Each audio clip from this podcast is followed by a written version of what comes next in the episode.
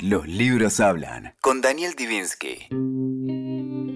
Estamos con Eugenia Sicabo, periodista cultural que incurre doblemente en la audacia de hacer un programa de libros por televisión. Primero Libroteca, actualmente Bibliómanos, que empezó en octubre del 2017 en, en, la TV pública. Había hablado de lo difícil que era hacer un programa sobre libros que resultara entretenido y diferente, y cité como ejemplo el programa de, eh, Antonio Escármeta en la televisión chilena, los programas que hizo Juan Sasturain.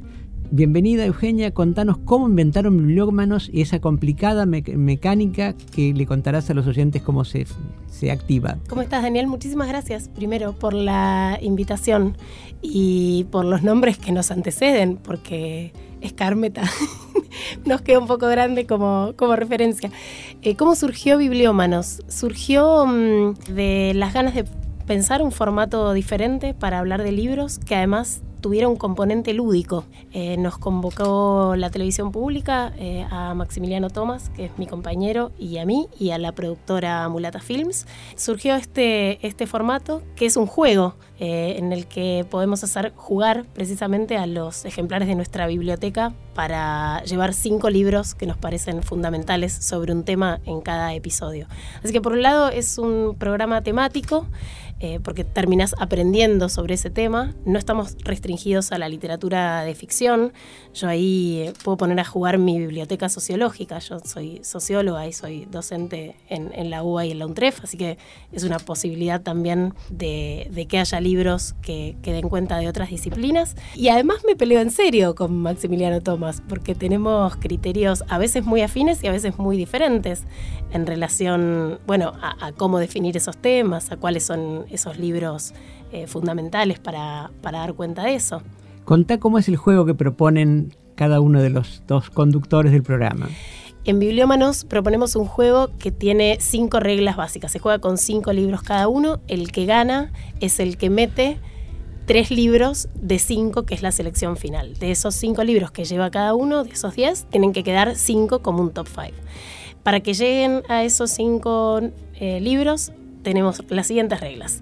Eh, cada uno le elige un libro al otro, cada uno se autodescarta un libro, cada uno le veta un libro al otro y después hay una, hay una contienda de lectura en donde él lee un fragmento y yo leo otro fragmento.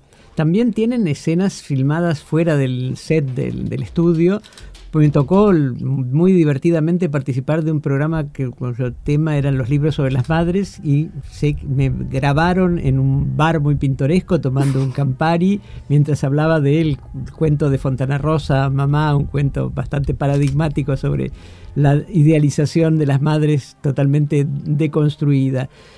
¿Cómo inventan los lugares donde hacen estas escenas fuera de escenario, es decir, fuera de, estudio? Primero digamos que el Campari era verdad, que te lo hizo Federico Cuco, que es un gran barman eh, argentino. Eso se graba en Suspiria eh, Bar que es un bar, eh, bueno, lo conociste.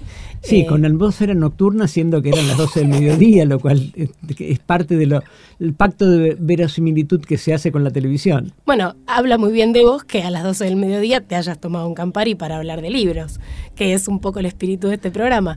Eh, no, dentro de estos cinco libros que cada uno lleva, eh, también queremos darle la voz a los diferentes actores de, de la industria del libro, editores, escritores, eh, los libreros. Entonces, eh, por programa aparece un editor, eh, aparece un librero y aparecen dos escritores que son los que hablan con Maxi y conmigo de libros sobre el tema y que muchas veces nos ayudan incluso a decidir esos cinco títulos que cada uno lleva. Son como nuestros escritores amigos. Incluso la mecánica es a veces una conversión pretendidamente telefónica por celular con el autor al que están entrevistando. No, pretendidamente no, es real también. La entrevista se hace eh, de manera telefónica. Pero eso es una decisión estética que vino de, bueno, de la productora de Mulata Films, que tiene una manera bastante particular de filmar, que se parece en ocasiones al cine o a la publicidad, digo, los, los recursos estéticos que, me parece que le suman mucho al programa y a ellos se les ocurrió que no estemos sentados en el mismo espacio con el entrevistado, un poco para quebrar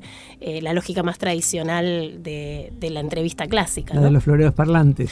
Bueno, no solo de los floreos parlantes, yo quiero creer que el Libroteca, pues, que yo hago entrevistas tradicionales a escritores y que ya tiene cuatro temporadas al aire, sin el florero y en lugares más como museos o las propias bibliotecas de la gente que entrevisto, eh, se sale de ese formato. Pero sí, es cierto que Bibliómanos vino a quebrar por completo, o sea, a, pensar otra lógica. Pensamos un formato con toda intención que sea innovador, para que sea más tentador a la hora de hablar de libros, porque en última instancia no dejamos de hablar de los libros de nuestra biblioteca, de lecturas que, mm, que, a veces son lecturas muy queridas. A mí me da muchas alegrías este programa, porque me estoy reencontrando con la lectora que fui, por ejemplo, hace 20 años, porque hay, hay libros que te acompañan de una manera muy afectivizada. Y como tenés que mm, poner a jugar esos libros justamente, me parece que, que bueno, que, también el espectador se va a sentir identificado cuando aparece Rayuela y el que acaba de leer el último de Gabriela Cabezón Cámara eh, también se va a sentir identificado, ¿no? Es como poder hacer un panorama amplio de las lecturas que te acompañaron. Recordemos que estamos entrevistando a Eugenia Sicabo, periodista cultural, responsable de dos ciclos exitosísimos, primero Libroteca y ahora últimamente Bibliómanos en la televisión pública. Una de las ventajas que tiene, a mi criterio, Bibliómanos, es que no se refiere a las más recientes novedades, que rescata libros que realmente son importantes y que pueden haber estado olvidados. Yo me enteré de algunos que realmente desconocía, siendo una especie de ratón de biblioteca, y que los pone en el candelero. No, lástima que no se puede mensurar qué influencia tiene eso en la demanda en las librerías de esos títulos menos comunes, ¿no? A veces se puede mensurar. A mí me han llamado libreros para decirme, por ejemplo, ¿vos recomendaste Dinero de Martin Amis? Sí. Bueno, ¿por qué no vendí un ejemplar hace cinco años y acabo de vender cinco ejemplares? Así que cuando pasa eso es como el gol de media cancha, ¿no? Es, un eh, gran dato. Yo siempre me referí. Y están las redes sociales también, porque la gente que te sigue por redes sociales saca las fotos de los libros que compró y a veces te dice, bueno, eh, acabo de comprar este libro porque te acabo de ver y me tentó. Digo, hay algo de la masividad del medio televisivo que, bueno, que tiene esa enorme ventaja de llegar. Sí, no se puede mensurar rating en un programa cultural, pero este tipo de retroalimentación da la idea de cuál es la repercusión que tiene, ¿no? Eh, me acuerdo que en la remota época del gran, de la gran predominancia de la revista Primera Plana, década de los 60 del siglo pasado, las listas de bestsellers de primera plana, inventadas o reales, generaban demanda. Una vez para hacer la prueba pusieron entre la lista de los libros efectivamente más vendidos informado, informados por las librerías una novela de Leopoldo Alas, Clarín, un novelista español de relativa relevancia, y de repente la gente empezó a pedirlas en las librerías. O sea que era el colmo realmente de la, la demanda auto, autocumplida. Es la profecía que se autocumple. Exactamente. Bueno, en general una idea es que mm, los libros que más se venden son los que los libreros creen que se van a vender. Como creen que se van a vender, los exhiben mejor, los propagandizan y entonces se venden más y dicen, ah, qué genio que soy, ¿cómo se me ocurrió que este libro se iba a vender mucho? ¿no? Es decir, ¿qué tipo de retroalimentación tienen aparte de las redes sociales? Eh, gente llama por teléfono, autores se postulan para ser entrevistados, que esa es una buena medida también del éxito. Mm, eh, por el modo que tenemos de grabar la eh, bibliómanos, no se podrían autopostular, porque bueno, habrás visto, hay, hay, mucha, hay mucho tiempo de producción de, de ese programa. Eh, lo que sí nos dimos cuenta con, Maxi es que mm, eh, entre los dos teníamos a la agenda de escritores argentinos, a, todos los escritores argentinos. Eso fue. Y casi que la teníamos partida. Él tenía una parte y yo tenía otra. Por eso digo que, que, sirve también como contrapunto, ¿no? Porque los escritores que eligen cada uno también tienen que ver con estéticas particulares o con modos en que cada uno quiere abordar ese tema. Es divertido hacerlo. Como comentamos medio al pasar, el programa es monográfico. En general se eh, eligen libros que giran alrededor de un tema en particular. ¿Qué tienen pensado para grabar para 2018? Música, después vamos a hacer eh, crímenes, miedo, amor. Bueno, mega temas, ¿no? Tratamos de ser lo más universalistas que nos salgan eh, a la hora de elegir temáticas. Eh, y después que cada uno de los dos nos salga fácil, o sea, decir, bueno, tengo, no tengo cinco, tengo diez libros sobre el tema. Entonces, o sea, eh, que sea divertido para, para uno mismo, ¿no? Y además aprovechar nuestras lecturas, porque damos cuenta de cada uno de cinco libros por programa, con lo cual no podríamos hacer eso sin una biblioteca ya, ya leída. Digo, yo leo poco nuevo para bibliómanos, más bien aprovecho mis lecturas anteriores. Sí, justamente me iba a referir al hecho de que soslayan las novedades, tal vez por esta exigencia de tener todo leído más o menos digerido al momento de hablar sobre, los títulos. ¿no? Sí, yo mm, sigo leyendo muchas novedades, con lo cual eh, de vez en cuando también se, cuelan eh, novelas más contemporáneas.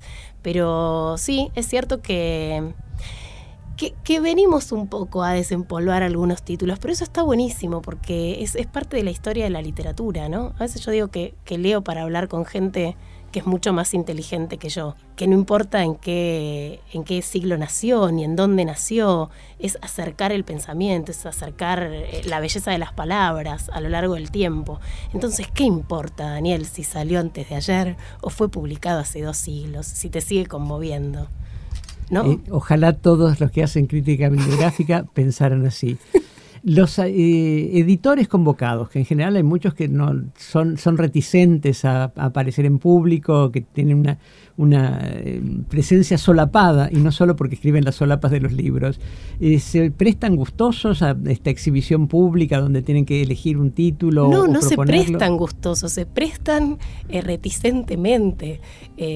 no es gente que le guste mucho estar adelante de una cámara. Bueno, no sé, podrías dar tu testimonio personal a, este respecto. yo me divertí muchísimo y el mismo programa, en la misma sesión de grabación en que intervine, entre, intervino Constanza Brunet de Marea, que ya fue entrevistada aquí en el programa, que también con una enorme soltura habló de los libros sobre, sobre deportes. No, y estuvo Juan Boido y estuvo eh, Paula Lucantis de Tusquets, y todos, todos terminan saliendo muy bien.